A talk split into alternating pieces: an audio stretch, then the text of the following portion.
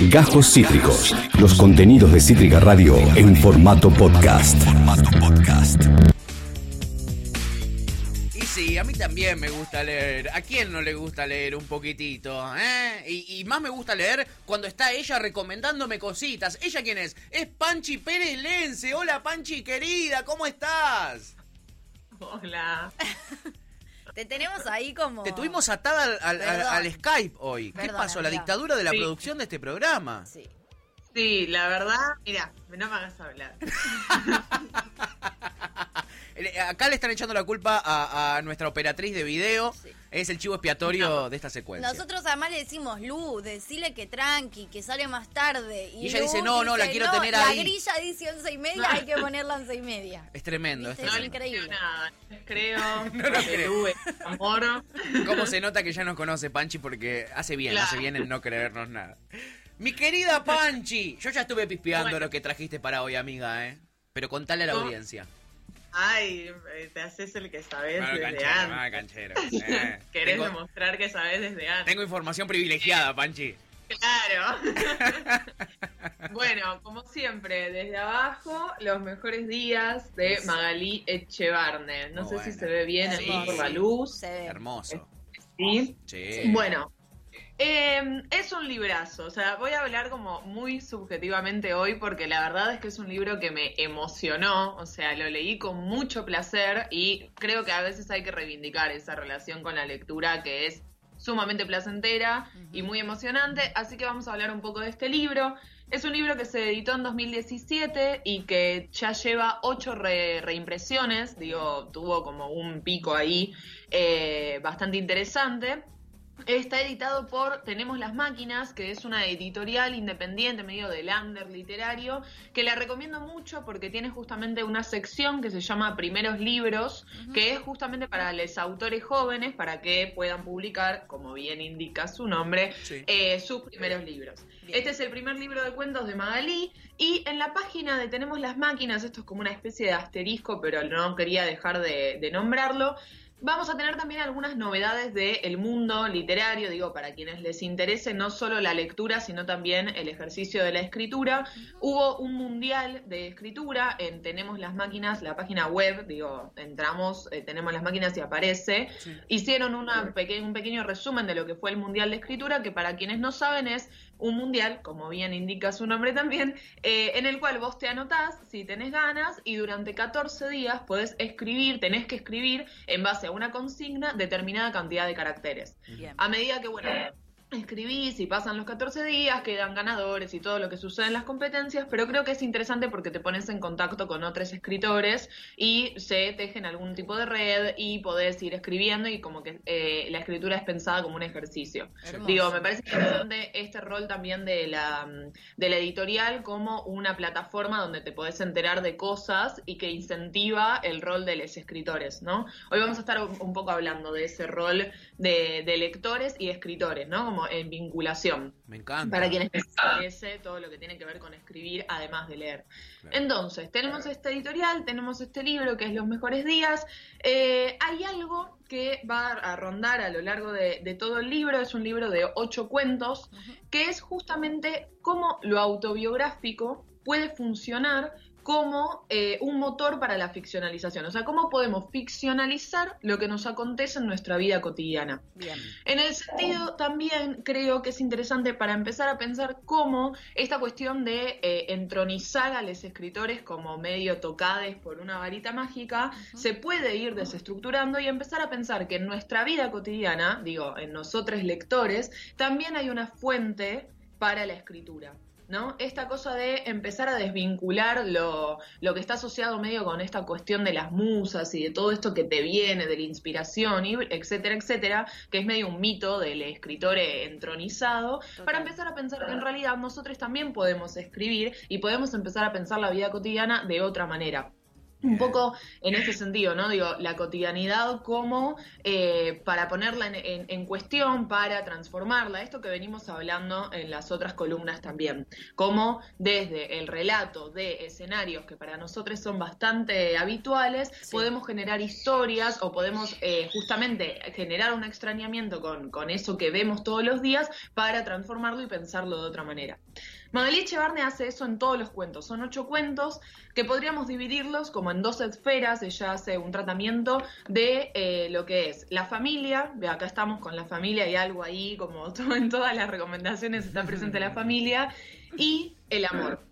Entonces vamos a tener estos, estas dos esferas temáticas en las cuales tenemos cuatro cuentos que se dedican particularmente a, a, los vínculos intrafamiliares y otros cuatro cuentos que se dedican exclusivamente a todo lo que tiene que ver con las parejas, los viejos amores, las relaciones interpersonales que tienen que ver con lo sexoafectivo, digo, toda esa cuestión de lo amoroso puesto en relación. Con todos personajes femeninos, Digo, vamos a estar con protagonistas femeninas, ¿no? Mujeres. Vamos a tener protagonistas mujeres que lo que van a lo que van a hacer es atravesar distintas etapas de la vida. Vamos a tener primero la niñez de una de, las protagonistas, la adolescencia, la adultez, cómo se vinculan con otras mujeres dentro, de, mm, dentro del entramado familiar, lo cual hace también que sea muy dinámico para pensar las distintas etapas de la vida dentro de los esquemas que nos imponen, lo que hablamos siempre, esta cuestión eh, esta cuestión de los modos actitudinales, de una determinada manera de ser. Bueno, en estos cuentos lo vamos a desestructurar un poco con estos personajes femeninos que se están haciendo preguntas constantemente acerca de lo que las rodea. Eh, Magalí tiene una manera de contar, o sea, es un libro que juega mucho con la cuestión de hablarnos como hablamos en la vida cotidiana, en un lenguaje coloquial, pero requiere de una lectura atenta en el sentido de que está metaforizando cada cosa que ve todo el tiempo. Digo, en uno de los cuentos están yendo a las sierras a pasar unas vacaciones. La descripción de el auto yendo hacia la casa en la que se van a hospedar es imperdible. Y digo, es eso, es una es un auto que está transportándose. Sí. Voy a leer una de las partes que me encantó, que es recortita, cuando en un diálogo están hablando sobre el mar, digo, algo que tenemos eh, súper decodificado en nuestra mirada, y dice, me gusta mirar el mar, le responden, a mí también porque es la llaga del planeta. Punto. Bueno, tirate una metáfora. Digo, hay algo de lo que, lo que tenemos frente a nuestros ojos de una manera muy bella, que, que, es como, justamente es esto, es, es ponerlo de, de, otro modo frente a nuestra mirada. Bien. En este caso voy a tomar dos cuentos en particular de Magalí que me parecen, que son mis favoritos, o sea, no me, no me parece, no, no, puedo decir, ay, bueno, porque la escritura y las narradoras, acá es porque realmente generan algo, tienen algo de, la, de lo encarnado en los cuentos, que es muy fabuloso de leer. Eh, y el primer cuento de este libro es Como animales. En este cuento nos va a, presentar la historia de una niña, de una familia en realidad, en la cual los bebés llegan a la familia, nadie los engendra, podríamos decir, nadie los tiene en la panza, sino que traen bebés. Bien. No sabemos de dónde los traen, nunca se, esclarece esta cuestión. Esto no lo estoy eh, adelantando, está en la primera, en el primer párrafo. Bien. Alerta spoiler, no. Claro, no, para nada. Es tipo, literal, la primera, la primera oración. ¿Qué vamos a tener acá? La mirada de una niña frente a esta situación. los personajes que son eh, que, están transitando la infancia y la adolescencia siempre me parecen también muy muy mm, rebeldes en términos de la literatura, porque es un espacio de, conocimiento. O sea, ya de por sí estos personajes están conociendo algo. Entonces, que nos puedan acercar esa mirada de eh, un poco cercana a la inocencia, un poco cercana a darse cuenta de los entramados familiares, es muy interesante para ponerlas como protagonistas. En este caso, Magali decide empezar su libro con con este cuento que nos retrotrae, tiene un dejo, una reminiscencia a Aurora Venturini. Nos vamos a otra autora, en particular a la novela de Aurora Venturini que se llama Las Primas.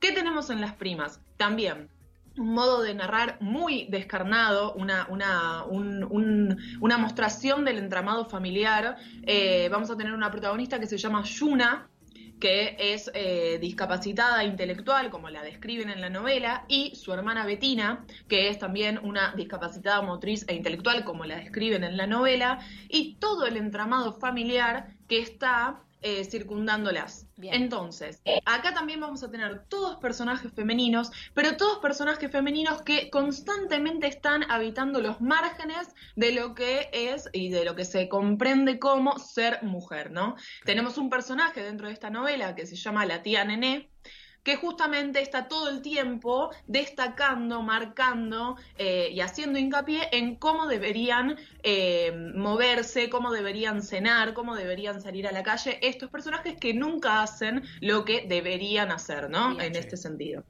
Es muy interesante la vinculación que podemos encontrar entre Magalí Echevarne y Aurora Venturini. Digo, hay un par de entrevistas que le hicieron a Magalí en la cual las ponen en relación, o sea, es explícita esa, esa vinculación. Y Magalí dice en una de estas entrevistas algo muy interesante, que es esto.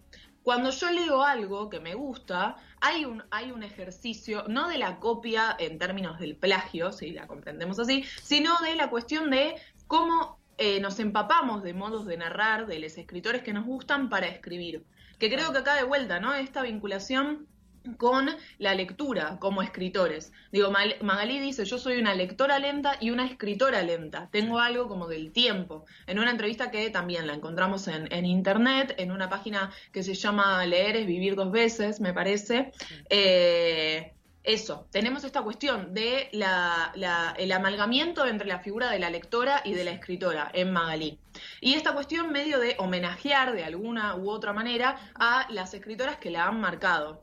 Entonces tenemos a Aurora Venturini, que se vincula con este cuento porque nos genera esa reminiscencia de la familia que, no funciona y que nos está mostrando todo el tiempo ese entramado que subyace a toda relación familiar. Digo, es poner sobre la mesa lo que sabemos que sucede por, por, por, el, por, por el subsuelo de esas familias.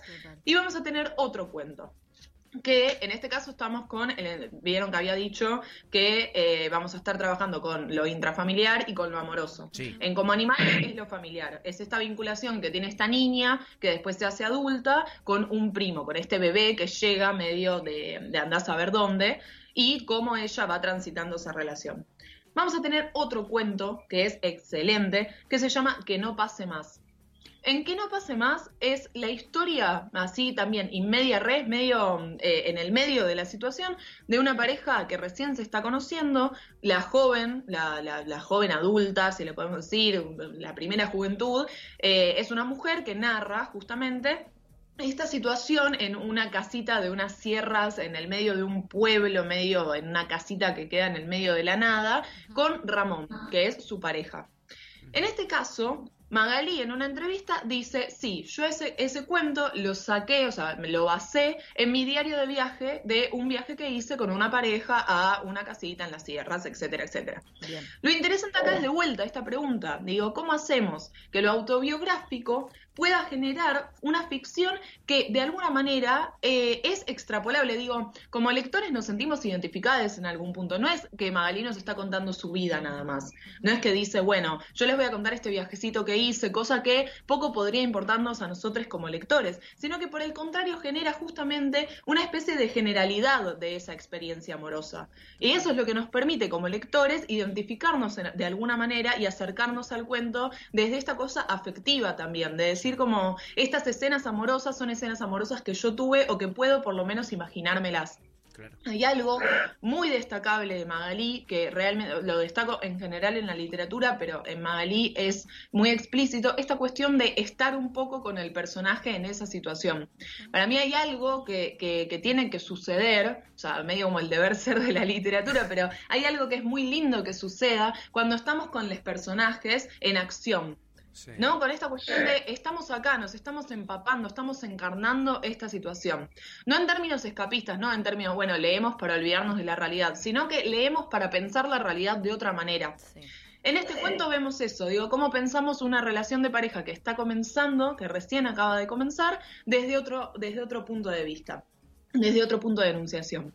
Y en este caso, lo autobiográfico, digo, Magalí lo, explicita, está en una, en una entrevista que ella lo basa en un diario de viaje, nos retrotrae a otra autora argentina que es Eve. Sí. ¿Quién es Eve Ward? También, medio como Aurora Venturini, yo las tengo muy eh, asociadas en esta cuestión de lo autobiográfico. Ella tiene un libro de cuentos que publicó en 2013, digo, hace relativamente poco, si lo pensamos, Sí. que se, que se llama Un día cualquiera. En un día cualquiera, Eve va contando, digo, hay un, un desdoblamiento de personaje, autora, narradora. Porque Eve nombra en uno de los cuentos que se llama Turismo Urbano a un amor que ella tuvo que se llamaba Ignacio.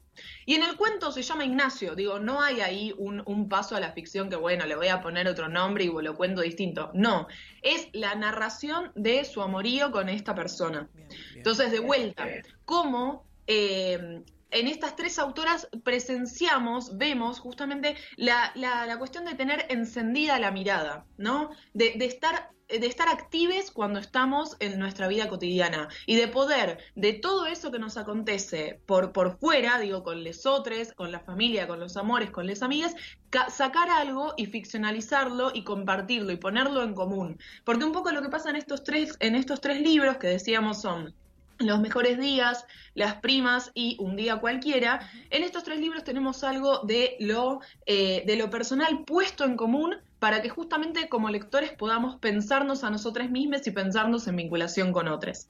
Digo, tiene otro cuento, Eve, y una entrevista que recomiendo mucho en Revista Anfibia, que es una revista muy, también muy recomendable. La, la entrevista a Eve se llama El estilo en la mirada y justamente lo que vemos es esta cuestión de destacar la mirada que tiene Eve, que en un cuento que se llama En la peluquería, ella cuenta que va a la peluquería. Digo, este es el cuento, que ella va a cortarse el pelo. El peluquero cuando lo lee dice, si alguien te cuenta que va a la peluquería, te aburrís un montón. Bueno, con Eve no pasa eso. Ahí justamente este paso a la ficción, este borramiento entre personaje, narrador, autora, que es muy interesante para pensar también nuestro rol como lectores y nuestro rol como posibles escritores. O sea, me parece muy osado poder pensar que de nuestra, de nuestra mirada y de nuestra vinculación con el mundo podemos sacar una especie de reflexión. Digo, la literatura reflexiona sobre lo que la rodea. Entonces, nada, quería traer a estas tres autoras que creo que se vinculan entre sí y más que nada el libro de cuentos que lo, lo vuelvo a mostrar, Los. Mejores Días, editado por Tenemos las Máquinas, de. Magali Echevarne, que es un librazo de ocho cuentos muy, muy lindo. Qué Y en vinculación con esto, no, pero de ninguna manera terminé. ¡Ah! ¡Vamos, carajo! Lo único que falta, ¿o no? Te tuvieron 15 minutos la producción de este programa esperando como media hora, lo único que falta es que te quieran cortar. No, Hoy- jamás. Lo Mirá, Pato, te pido. Vamos. Te lo ninguna- pido, por favor. Yo soy tu jefe de gabinete, Panchi. Soy tu Marquitos Peña. Sí, porque con Mi Santiago cagamos de hambre. Sí, decías. No, iba a recomendar en esta línea de, mm, de la cuestión de lo audiovisual, de que lo audiovisual empieza a estar presente en nuestra relación como lectores-espectadores, digo, esta figura que es un poco oscilante. Sí. Un documental, una peli documental también es eh, un poco inasible en la definición, que realmente es espectacular de pe a pa en términos de lo autobiográfico, que se llama Las Lindas de Melissa Liebertan. ¿No? Es una, es una cineasta, Sí. es de, la película es de 2016 y está disponible en una plataforma que no sé si se puede nombrar, Sí. pero bueno, está en Sí, una sí. plataforma Decilo, decilo. eh, eh, movie, Ah, que muy tiene bien. películas y toda la cosa. Sí. Bueno, Las Lindas es un documental en el cual Melissa, lo mismo, digo, es la directora de la película y a su vez es el personaje principal en este desdoblamiento, ¿no? De eh, soy, soy todas las cosas que suceden en esta película. Ella se pregunta acerca de la imagen que le da a lesotres. Digo, este momento de la pubertad en el cual una empieza a tener autoconciencia de que nuestro cuerpo puede ser deseable para alguien, de que alguien nos puede mirar, de que la mirada masculina nos termina validando o no, de esa relación con, en, en el caso particular del documental, de la peli documental, es su vinculación con los varones. Entonces, cómo se vincula a ella en términos de cómo se representa, ¿no? No en términos de qué parejas tiene, sino Sí, sí. cómo se representa frente a esta mirada que siempre está ella en realidad recreando. Me parece muy, eh, muy interesante en este contexto en particular, porque ella lo hace en 2016, cuando el auge de Instagram y de las redes sociales no estaba todavía, no habíamos llegado al clímax del uso de nuestra propia imagen, pero se preguntan muchas cosas respecto a si yo salgo fea en una foto, por ende soy fea. Digo, Claro. ¿qué pasa si no soy fotogénica? ¿Qué pasa si no sonrío en las fotos? Todos estos mandatos, digo, estas, estos tres libros que nombramos, más este peli documental, tiene esa, esa pregunta que subyace todo el tiempo. ¿Cómo son los modos de ser y qué pasa si los subvierto y cómo me configuro dentro de este mundo cotidiano de otra manera que no sea atendiendo a esos estereotipos? Entonces, nada, lo recomiendo mucho si no tenemos ganas de leer y tenemos ganas de ver, de ver una peli que tenga, que pongan... em, en cuestión la cuestión del autobiográfico, que Sí. nos haga pensar respecto a nuestra configuración de la imagen y que nos haga pensar en todas las cuestiones de los estereotipos actitudinales, los modos de ser, etcétera, etcétera, tenemos Las Lindas, que creo que es realmente una película muy, muy eh, interesante para pensarla en este contexto. Muy bueno. Ahora sí. Las Es una lindas, che, en Movie. Busquen esa plataforma. Movie tiene muy buenas pelis. Las lindas es esta. ¿Qué es, qué es una, una, una docuficción? ¿Sería, Panchi? Sí, o sea, ella medio que filma con, con la cámara medio en mano, Sí. eh, entrevista a unas amigas, hay algo medio que parece una peli cotidiana, ¿viste? Cuando nosotros nos filmamos entre Sí. nosotros, Sí. pero se va articulando preguntas en voz en off, digo, a ella casi no se la ve en la película, va mostrando fotos, es una especie de, de reconstrucción de su adolescencia Sí. con una cámara muy tranqui, no es que hay unos efectos especiales, Claro, como claro. así, agarró la cámara y dijo, vamos a reconstruir esta etapa de, de nuestra vida.